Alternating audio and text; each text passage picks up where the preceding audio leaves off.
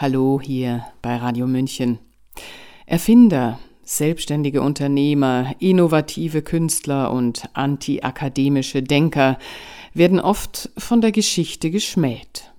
Sie sind tapfer, setzen sich für ihre Ideen ein und nehmen es hin, in einer Welt zu leben, die sie nicht versteht.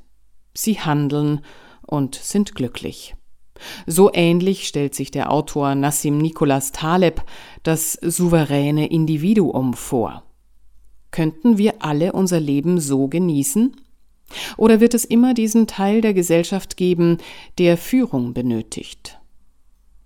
Es sei eine unvollendete Utopie, meint der Autor und Jurist Milos Martuschek, doch die Selbstermächtigung könne man sich verordnen. Die Werkzeuge der Befreiung hätten wir bereits in der Hand.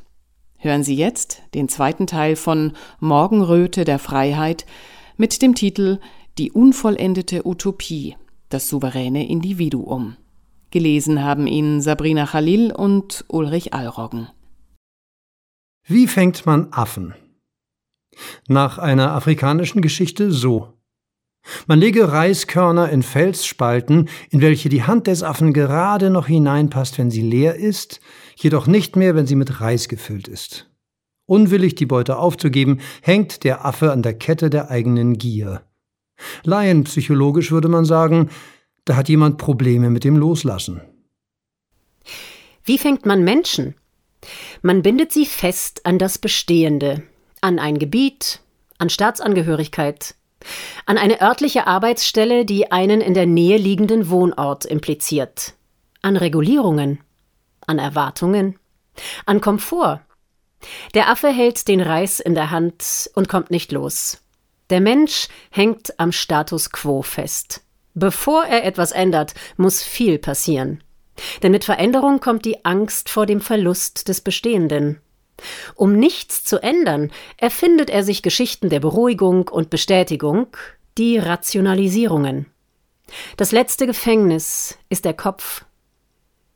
Der Weg zur Selbstgestaltung des Lebens verlangt nach der ersten Flucht aus dem geistigen Gefängnis. Dies wird landläufig als Aufwachen betitelt. Wer sich und seine Situation schonungslos bewerten kann, gewinnt Souveränität über die Realität, die, so hart sie auch sein mag, einen doch trotzdem vor wählbare Handlungsoptionen stellt. Wer diese Anstrengung kognitiver Art nicht erbringen will oder kann, verdient dann auch nur den Status quo. Die Status quo-Neigung des Menschen ist ein kognitiver Defekt, der aber irgendwo seinen evolutorischen Sinn haben mag. In Momenten der eintretenden Katastrophe kann diese Haltung plötzlich umschlagen in geschäftige, irrlichternde Handlungen, auch Aktivismusverzerrung genannt. Wenn er muss, handelt der Mensch plötzlich. Trägheit schlägt in eine Handlungskaskade um. Widerstand ist das Gefühl der Reibung an der Gegenwart, eine innere Sperre gegenüber den Umständen. Doch es ist noch keine aktive Neupositionierung, die einen in den Modus des Gestalters versetzt. Widerstand ist Anpassungsschmerz, bedeutet Bremsspuren, sorgt für eine Neukalibrierung der Gedankengänge und schließlich für eine Neuausrichtung der Lebensenergien. Spätestens jetzt ist der Aufgewachte und gedanklich neu kalibrierte bereit für die Stufe des Handelns. Er ist bereits mental an seinem Ort. Er weiß jetzt zumindest, wem er sich nicht zugehörig fühlt und wovon er sich abgrenzt. Er fängt an, die Landkarte seiner Optionen neu zu vermessen. Er wird Feldherr und Stratege auf dem Schachbrett des eigenen Lebens. Er fängt an, sich in den Gegner hinein zu versetzen, die eigenen nächsten Schritte von den Schritten des Gegners abhängig zu machen. Das sind dann zum Beispiel Menschen, die unter keinen Umständen bereit sind, ihre Freiheit aufzugeben. Es sind Menschen, die so verwachsen mit der Sehnsucht nach Leben, Wahrheit und Persönlichkeitsentfaltung sind, dass sie ihre gesamte Existenz für den Kampf um diese Werte zu opfern bereit wären. Sie bewerten das So-Sein höher als das Dasein. Sie sind ungeimpft, unerschrocken, ungebrochen. Sie sind die Paria von heute und zugleich schon Pfeiler einer Ordnung von morgen. Sie sind alte, unbeirrbare und neue Titanen auf Kindesbeinen. Sie sind Waldgänger. Wer weiß, was er nicht will, weiß zwar noch nicht unbedingt, was er will, man kann jedoch grob drei Haltungen oder Aggregatzustände unterscheiden, mit denen man der Welt ab diesem Moment begegnen kann. Robustheit. Robustheit bedeutet, dass einem ein Umstand nichts anhaben kann. Man reagiert auf ein äußeres Ereignis unverändert. Man ist etwas ausgesetzt, aber doch eher unbehelligt. Man positioniert sich so, dass die Dinge an einem abprallen. Robustheit kann auch Teflonartigkeit bedeuten. In Erwartung einer Überschwemmung richtet man sich in höheren Bergregionen ein. Resilienz. Resilienz ist Wehrhaftigkeit. Ein Umstand erreicht einen, man ist jedoch vorbereitet. Man kann dadurch abmildern, wie stark man selbst durch etwas in Mitleidenschaft gezogen wird. In Erwartung einer Überschwemmung baut man einen Wall oder Deich. Antifragilität. Dies ist die Meisterklasse. In der Kategorie der Antifragilität ist man so positioniert, dass man von den geänderten Umständen sogar profitieren kann. Der Begriff stammt vom Buchautor und Finanzmathematiker Nassim Nicholas Taleb der schwarze Schwan, Antifragilität und so weiter. Und er beschreibt Konstellationen, in denen Chaos eine Kräftigung bewirkt und scheinbar Negatives sich ins Positive kehren lässt. Beispiel Fasten wirkt auf den ersten Blick wie eine Schwächung des Körpers, kann aber heilsam sein. Kataklystische Ereignisse gab es in der Geschichte immer wieder. Naturkatastrophen wie zum Beispiel das Erdbeben von Lissabon 1755 haben die Zeitgenossen tief beeindruckt und zum Nachdenken gebracht. Ähnliches galt für Seuchen, Kriege, Hungerkatastrophen. Laut den Historikern Neil Ho und William Strauss steht alle 70 Jahre ein solches Event an. Sie sprechen für die kommende Zeit von einer vierten Wendung, Fourth Turning. Diese zyklische Geschichtsauffassung bedeutet nicht, dass sich Geschichte wiederholt, sondern sie versucht anhand der Konstitution einer Generation, ist diese beispielsweise gestaltungsstark oder gestaltungsarm, die generationelle Reaktion auf bestimmte Ereignisse vorherzusagen. Die GI Generation oder Great Generation zog aktiv in den Krieg gegen Hitlerdeutschland mit einer mehr als abenteuerlichen Landung in der Normandie. Die Generation der Millennials oder Generation Z von heute empfindet es schon als halbe Zumutung, mehr als 15 Minuten im Restaurant auf das Essen zu warten oder eine neue App zu installieren. Die Generation vor ihr, die Babyboomer, kannte eine lange Zeit von Wohlstand, Frieden und Amüsement. Von 1950 bis 2020 waren es genau 70 Jahre. Ist es Zeit für die nächste Wendung? Eine solche Wendung bestimmt die Zeitrechnung neu. Sie unterscheidet in ein Vorher und Nachher.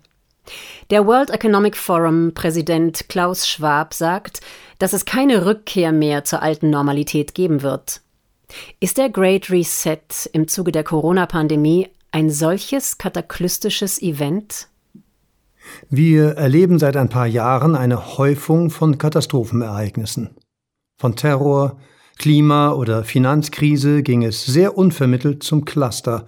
Pandemie, Notstandsregime, Lockdown, Impfzwang, Zertifikatspflicht, Lieferkettenunterbrechungen, Krieg, Inflation, Rationierung von Lebensmitteln, Drohung mit Nahrungsmittelknappheit, Blackout-Gefahr.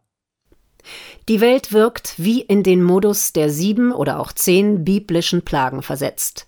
In der Offenbarung des Johannes kommen die zehn Plagen als Strafe für die Annahme des Zeichen des Tieres durch die Menschen über die Menschheit. Wer sich der Welt des Bösen andient, verwandelt die Welt in die Hölle, aus der es dann wieder einen Befreier braucht. Man kann dieses Befreiungsmuster auch außerhalb des biblischen Kontexts stellen. Die Geschichte des Menschen ist die ewige Geschichte der Sklavenbefreiung. Der Grad der Versklavung ist über die Jahrhunderte in allen Schattierungen gegeben, vom Galeerensklaven zum modernen Lohnsklaven. Der Freiheitszustand ist in der Geschichte der Menschheit stets die Ausnahme, vielleicht sogar unerreicht. Der Mensch floh aus Feudalsystemen wie Kirche, Kaisertum, Diktatur, nur um in einem Tech-Feudalismus zu landen, der als Verheißung von Freiheit im Mantel von Smartheit, Mobilität und Ungebundenheit daherkam. Seit Jahren lässt sich erkennen, dass Smartphone-Nutzung, soziale Medien und Internetnutzungsverhalten letztlich die Fütterung einer Datenindustrie gegen freien Zugang zu bestimmten Dienstleistungen bedeutet. Wo wir nicht Kunde sind, sind wir das Produkt. Wir werden datenmäßig schon länger gefarmt. Gegenüber den Tech-Giganten sind wir virtuelle Schafe, die auf Pixelwiesen grasen und dafür regelmäßig geschoren und gemolken werden. Wir sind kollektiv in eine Honigfalle getappt. Aus der Summe der Honigfallen hat sich ein System etabliert, welches auf Delegation durch Komfort beruht. Dateneigentum gilt juristisch als umstritten. Das Eigentum an den eigenen Organen auch über den Tod hinaus soll in der Schweiz nach dem neuen Transplantationsgesetz in Zukunft eine Frage der aktiven Zustimmung, des Opt-out sein. Schon jetzt gilt in vielen Ländern etwas Ähnliches für das Eigentum nach dem Tod. Wer keine aktive testamentarische Zuordnung trifft und ohne Erben verstirbt, beschenkt den Staat. Das System um uns herum lebt von der Trägheit der Individuen und fördert daher auch eher diese statt die Befähigung zur aktiven Gestaltung des Lebens. Die Eingriffssphäre des Staates und großer Konzerne ist so groß, wie man sie werden lässt. Das Aufhalten des Fremdzugriffs setzt als Preis mindestens voraus, dass man Komfort aufgibt. Wer sich dem Komfort dagegen hingibt, gibt sich selbst auf. Auf dem Zeitstrahl der technologisch-bürokratischen Machtergreifung stehen wir gerade an einem Schlüsselmoment. Dieser Schlüsselmoment ist dadurch gekennzeichnet, dass bisher jede Preisgabe von Freiheit für Komfort ohne spürbaren Nachteil geschehen ist. Das heißt, der Preis für Komfort lag bei Null. Dies könnte sich nun mit einem Schlüsseldreh verändern. Das System der Überwachung könnte scharf gestellt werden. Aus der Summe der freiwillig aufgegebenen Souveränität über die eigene Datensphäre wird ein Gefängnis, eine freiwillig gewählte digitale Knechtschaft. Die Welt als Gefängnis mit virtuellen Gitterstäben. Der Begriff dafür lautet schlüsselfertiger Totalitarismus. Es ist genau das System, vor dem Assange, Snowden etc. seit gut zehn Jahren warnen. Der Ausweg aus der Misere der Tech-Versklavung kann ohne Verständnis und Anwendung neuer technologischer Mittel kaum erfolgen. Ein anderer Weg wäre die globale Selbstkappung aller Leitungen, welche das Tech-System alimentieren. Das geht kaum, da es längst zu einer Konvergenz von Tech-Alimentation und Eigenalimentation gekommen ist. Der Strom für das System ist auch der Strom für die Daseinsvorsorge. Alles abzustellen hieße, den Körper zu töten, um die Krankheit zu besiegen. Doch es gibt auch noch eine andere Deutung für die Versklavung von Big Tech. Diese Deutung stellen James Dale Davidson und William Rees Mogg in ihrem Buch The Sovereign Individual von 1997 vor, welches bisher nur auf Englisch erschienen ist. Demnach bedeutet Technologie in den Händen der vielen ein unaufhaltsames Machtzerteilungsinstrument. Unzensierbare Kommunikation, unzensierbares Kryptogeld, unzensierbare Medien, Allein diese allseits bekannten Instrumente bedeuten in den Händen der Mehrheit quasi ein Ende der bisherigen Nationalstaatsordnung. Der Cyberspace, wie man noch 1997 so schön sagte, ist der uneinnehmbare Staat im Staate, sofern er nicht kontrollierbar ist. Ein solcher Cyberspace existiert und ist jedem zugänglich, wenngleich noch kein Massenphänomen. Die Kühe auf der Wiese grasen dort nicht mehr, um abgemolken zu werden. Sie bekommen Flügel und fliegen davon. Diese Flucht aus der Knechtschaft gilt es demnach jetzt für Nationalstaaten aufzuhalten durch möglichst frühe sanfte Repression, Überwachung, Konditionierung, Kontroll- und Transparenzpflichten. Damit kann man den aktuellen Zugriff auf das Individuum mittels Technologie über den Hebel der Gesundheit als Versuch eines Präemptivschlags lesen. Es ist die präventive digitale Verhaftung des zur Flucht geneigten Nationalstaatshäftlings. Für dieses Ziel ziehen Tech-Industrie und Staat an einem Strang, wie Stacheldrahthersteller und Gefängnisdirektor. Ihre Aufgabe ist es, jedem Fluchtwilligen unmissverständlich klarzumachen, Widerstand ist zwecklos und wer fliehen will, gilt als suspekt. Das fängt schon dort an, wo der Einzelne beginnt, sich über alternative Wohn- und Lebensformen Gedanken zu machen oder es wagt, sich Land zu kaufen, mit dem Ziel, dieses zum Zwecke der Autarkie mit mehreren Gleichgesinnten zu bewirtschaften. Vom Drang nach Eigenständigkeit ist es nach Meinung des Hegemons nicht weit zum Nazidorf und zur Reichsbürgerkommune. Der Weg zur Eigenständigkeit beginnt mit dem Prinzip Hoffnung nämlich der Hoffnung, dass ein anderes Leben möglich ist. Der Philosoph Ernst Bloch, das Prinzip Hoffnung, schreibt, dass es keine Revolution gibt ohne Traum von der besseren Welt. Zudem gibt es kein wirksameres Mittel gegen Apathie als die Kraft des wissenden Könnens. Für Bloch war dies bekanntermaßen die Utopie des Marxismus, der inzwischen als gescheitert gelten darf. Technologische Revolutionen waren bisher in den wichtigsten Punkten nicht revolutionär genug. Sie hörten vor dem Reich der Finanzen auf. Solange die Kontrolle über das Geld jedoch bei Staat und Bankenkartell liegt, kann es keine Freiheit geben. Dieses Feld wird erstmals in der Geschichte der Menschheit in Form von Bitcoin und Co. seit zehn Jahren aufgerollt. Auch dies sahen die Autoren von Sovereign Individual kommen. Dieses Prinzip lässt sich auf andere Machtzentren übertragen. Aus technologischer Sicht ist ein Zustand der Eigenherrschaft wahrscheinlicher als eine zentralistische Weltregierung. Würden alle Bürger der Welt alle technologischen Mittel nutzen, welche schon jetzt zur Verfügung stehen, wie hartes Geld, unzensierbare Kommunikation, freie Medien, wäre der Weg aus der Dystopie in eine real gewordene Utopie beschritten. Damit ist die Befreiung der Welt in der Summe die Befreiung der Einzelnen. Erst von ihren Illusionen, dann von ihren Hemmnissen. Das technisch Mögliche in Verbindung mit dem zahlenmäßig Nötigen sind das Pulverfass, auf dem die alte Ordnung gebaut ist. Das herbeigesehnte Neue ist damit nur vom Grad des Willens dazu abhängig. Der Kampf zwischen alter und neuer Ordnung ist nichts als das Aufeinanderprallen von zwei gegensätzlichen Willensenergien. Great Reset gegen Great Resist. Freiheit ist damit im Kern eine Frage des Wollens, nicht des Könnens. Die Menschenwürde wird seit der Renaissance als die menschliche Fähigkeit definiert, das, was das Humanum ausmacht, selbst festzulegen.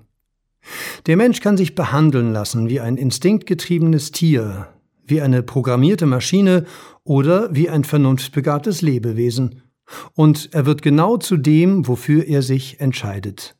Doch die Option liegt bei ihm. Sie ist naturgegeben und durch nichts und niemanden entreißbar. Der Knebel des gestalterischen Willens der vielen ist die Knute der Unterjochung, Angst, Abhängigkeit, Ausnutzung der Status quo-Neigung und Illusion der Freiheit. Der souveräne Mensch ist derjenige, der aus der Herde ausbricht, weil er die Herdenzugehörigkeit nicht braucht.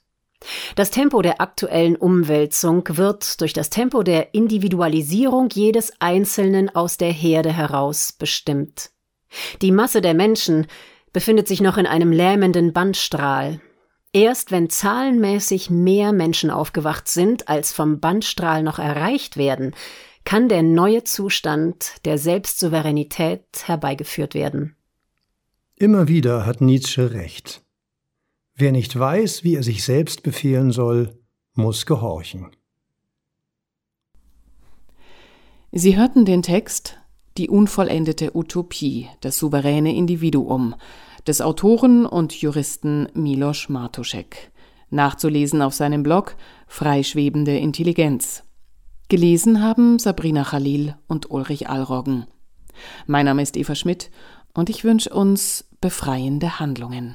Ciao, Servus.